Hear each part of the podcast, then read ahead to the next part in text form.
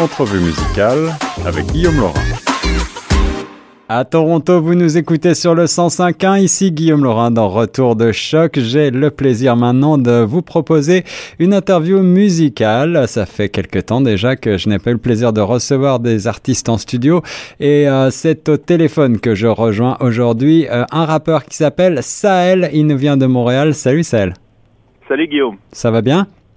Ça va et toi Ça va très très bien. Je suis ravi d'être avec toi parce que euh, d'abord je ne parle pas très souvent de, de rap, je dois l'avouer euh, dans cette émission, donc ça va être euh, euh presque une première. Et puis surtout là, on a un beau premier album, euh, Le Pommier Dev, qui arrive derrière des titres que qu'on a écoutés là cet été, qui ont beaucoup tourné sur les ondes de choc comme Collé Collé.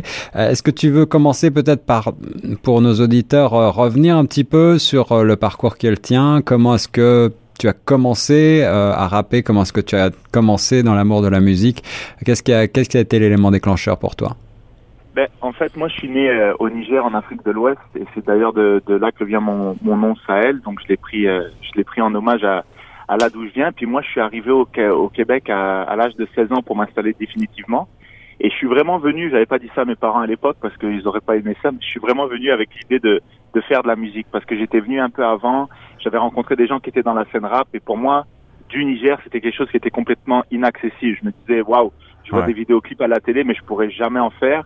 Et une fois que j'ai eu le pied à Montréal, euh, j'ai eu des connexions et là, je me suis dit, bah oui, je vais essayer de, de, de faire quelque chose dans la musique. J'ai eu un groupe pendant quelques années. Euh, on a fait deux vidéoclips en indépendant. On s'était retrouvés sur Musique Plus. On a fait une tournée avec le rappeur Manu Militari. On Mhm. devait sortir un album qui a jamais vu le jour.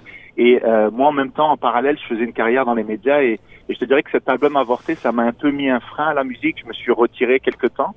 Et puis, il y a deux, trois ans, parce que je travaillais sur des enjeux très, euh, très sérieux, euh, des enjeux sensibles, des enjeux humains, ben, mon seul échappatoire, c'était vraiment d'avoir un petit studio à la maison moi, que, que j'ai euh, encore toujours et de d'aller faire de la musique, mais vraiment sans prétention, sans me dire ça va déboucher sur un album ou quelque chose. Hmm. Et puis, et puis au fil du temps, au fil des chansons, je me suis dit ah il y a peut-être quelque chose et j'ai trouvé la, la direction artistique que je voulais prendre avec le titre Le Pommier d'Ève.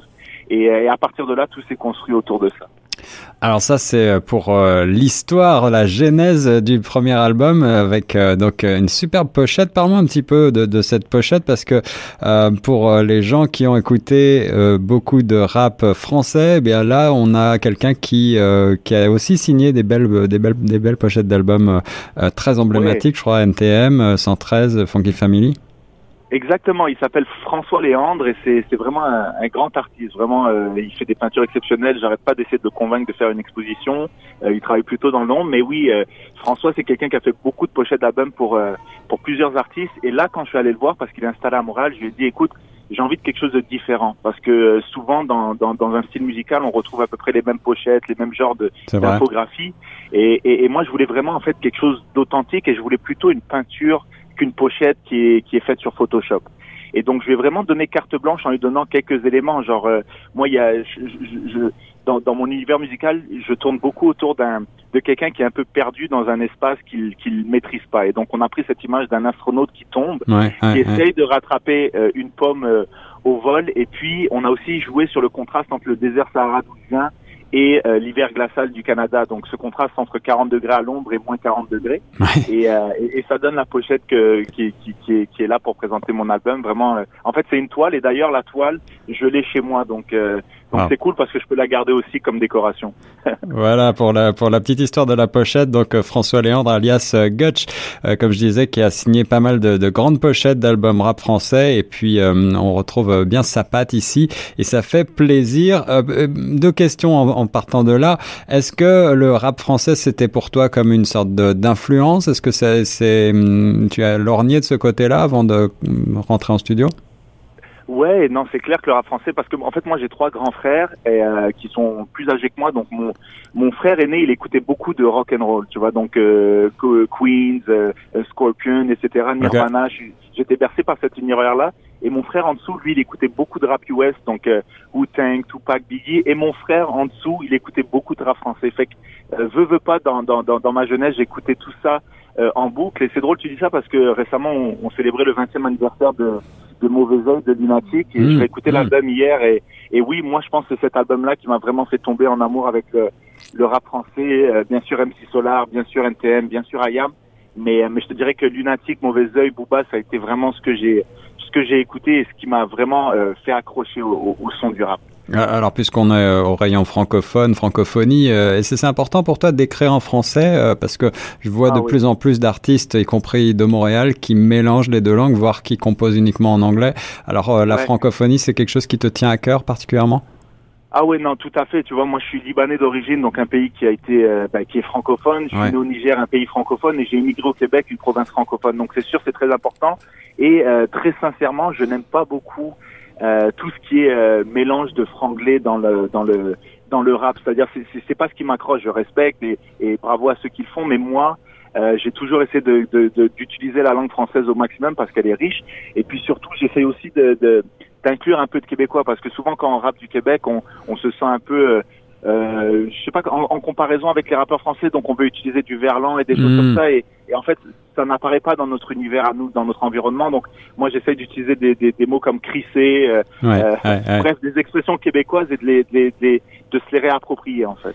Et, comme tu le disais, donc, euh, tu es vraiment à cheval sur plusieurs cultures, sur plusieurs continents, avec, euh, j'imagine, des influences à la fois musicales et culturelles très larges. Et tu, tu mentionnais ces tournures de phrases que tu adoptes de la scène montréalaise. Est-ce que euh, les, tes racines te servent également dans la, la, création, la jeunesse de cet album, Le Pommier d'Ève? Est-ce que tu as puisé, euh, outre la, la, pochette dont on a parlé, est-ce que tu as, tu as puisé dans tes souvenirs, dans tes sensations, j'allais dire, pour euh, essayer de, de créer une sorte de melting pot de tout ça? Ouais, non, c'est certain que, je, je pourrais pas te dire qu'est-ce que j'ai pris ou pourquoi, mais c'est sûr qu'à un moment donné, tu sais, on est des gens euh, complexes, quoi. Et c'est pas parce que, euh, voilà, je viens d'Afrique, je suis venu là que le voyage est plus euh, intéressant ou plus riche que quelqu'un qui aurait quitté Toronto pour s'installer à Montréal. je pense que dans tout, toute personne, il y a, y a une identité complexe. un voyage, c'est un exil en soi, même quand on déménage d'un quartier à l'autre. Donc, donc moi, j'ai utilisé, j'ai essayé d'utiliser un peu toutes les toutes les, les, influences que j'avais pu entendre aux quatre coins de la planète. J'ai beaucoup voyagé au Moyen-Orient, donc des fois, je allé chercher des, des guitares un peu arabisantes. Euh, pour ce qui est de l'Afrique, j'ai utilisé beaucoup de percus africaines sur certains morceaux. Donc c'est sûr que oui, à un moment donné, ça devient un amalgame de tout ça. Après, est-ce que c'est calculé, est-ce que c'est voulu?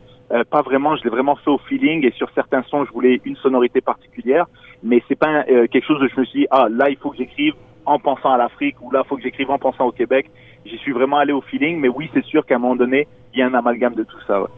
Et, et, moi, ce qui m'a beaucoup plu sur cet album, encore une fois, je suis pas un, un fanatique de rap à, à la base, mais euh, c'est notamment l'utilisation de vrais instruments. L'instrumentation a été très travaillée, on le sent. Et j'ai vu que euh, à la guitare, notamment, tu as ouais. euh, Clément euh, Légaré Langlois, qui est donc euh, Clay and Friends, euh, qu'on ouais. aime bien ici, qui tourne beaucoup aussi. donc des, des, vrais musiciens. C'était important pour toi là de, de t'entourer ah, de oui. Vrais musiciens et de pas passer par la case tout électronique?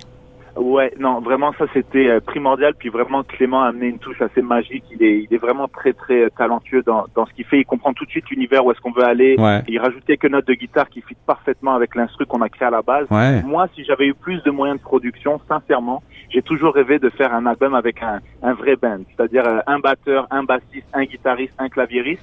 Malheureusement, dans les conditions actuelles, c'est très difficile. Ça coûte quand même assez cher, mais euh, autant que possible, on a essayé de, oui, chercher des vrais instruments. Euh, il y a aussi Gary Wild avec qui j'ai travaillé, euh, Benny mmh, Adam. Mmh, mmh. Ce sont des, ce sont des musiciens, ce sont des mélomanes. Donc, euh, donc à chaque fois qu'on pouvait aller chercher soit un petit son de trompette ici, euh, soit une, une, une, belle note de guitare ici, bah oui, on le faisait. Et si j'aurais pu aller encore plus loin, j'aurais utilisé un orchestre et des violons pour certains morceaux, etc. Wow. Mais mais on y va petit à petit. Mais oui, c'est très important pour moi la, la musique en tant que telle. D'ailleurs, euh, pour les prochaines semaines, je suis en train de préparer des, des vidéos de sessions acoustiques, donc guitare-voix, de certains morceaux qui sont sur l'album, parce que ça se prête aussi à de la vraie musique, tu vois. Donc, euh, donc ça, c'est intéressant. Et ça, ça fait plaisir de retrouver des albums rap euh, orchestrés un petit peu, ou en tout cas euh, avec des vrais instruments et des vrais musiciens. Et on, on prend beaucoup de plaisir à l'écoute euh, de, de, ces Merci, morceaux.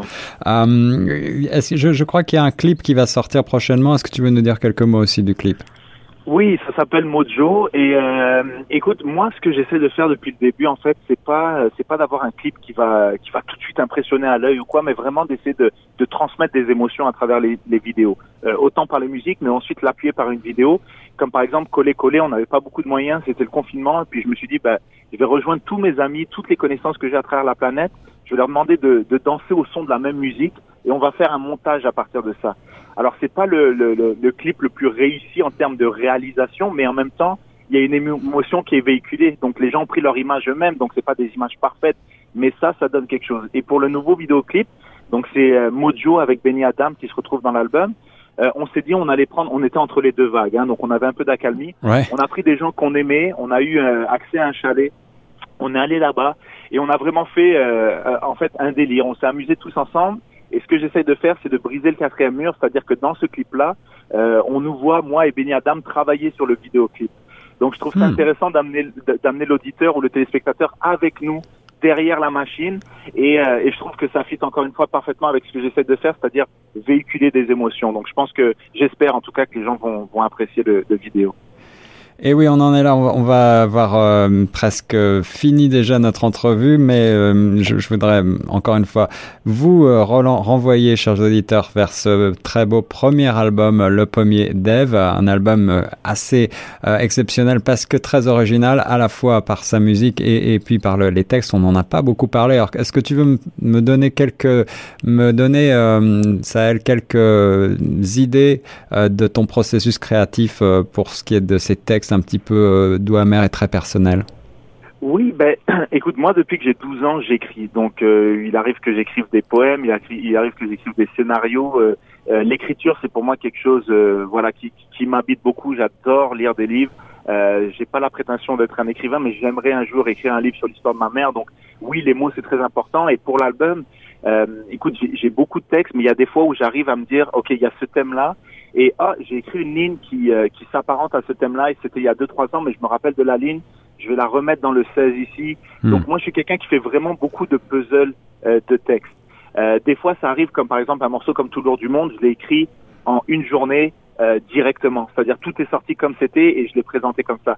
D'autres fois, c'est beaucoup plus de travail de, de, recherche par rapport à ce que j'ai déjà écrit, comment les mettre ensemble pour pour en fait arriver au point où on veut arriver par l'écriture. Donc oui, l'écriture est très importante. Et sur cet album, ce que j'ai appris par rapport à ce que je ne savais pas quand j'avais un groupe, c'est qu'il faut retravailler et retravailler et retravailler les textes. Des fois, c'est une virgule.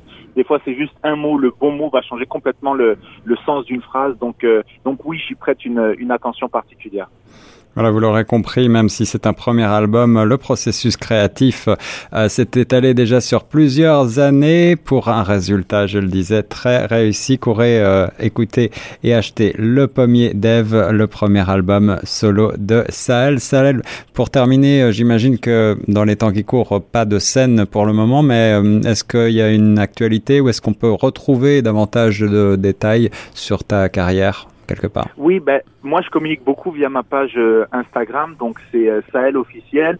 Comme tu le disais, il y a un vidéoclip qui va sortir. J'ai deux vidéos promotionnelles, donc des sessions acoustiques aussi qu'on est en train de, de préparer parce qu'effectivement on peut pas faire de show, mais je suis en train d'essayer de penser comment je peux euh, je peux donner un spectacle entre guillemets aux gens qui, qui me suivent. Donc je suis en train de préparer ça. Et puis je peux aussi te dire tout de suite, moi je travaille déjà sur un deuxième album. Euh, parce que même en, en finissant celui-là, j'en avais pas mal de côté et, euh, et là, je suis en train de, de, construire un autre univers sur lequel je suis en train de me greffer. Et donc, j'espère que d'ici six mois, un an, euh, je serai apte à présenter un, un deuxième projet. Donc, on, on, continue, on lâche pas en fait. eh bien, j'ai hâte de découvrir ce deuxième, ce deuxième album. En tout cas, le premier est déjà dans mes oreilles. Les pommiers d'Ève. Merci beaucoup, Celle sur Choc. Merci beaucoup, Guillaume.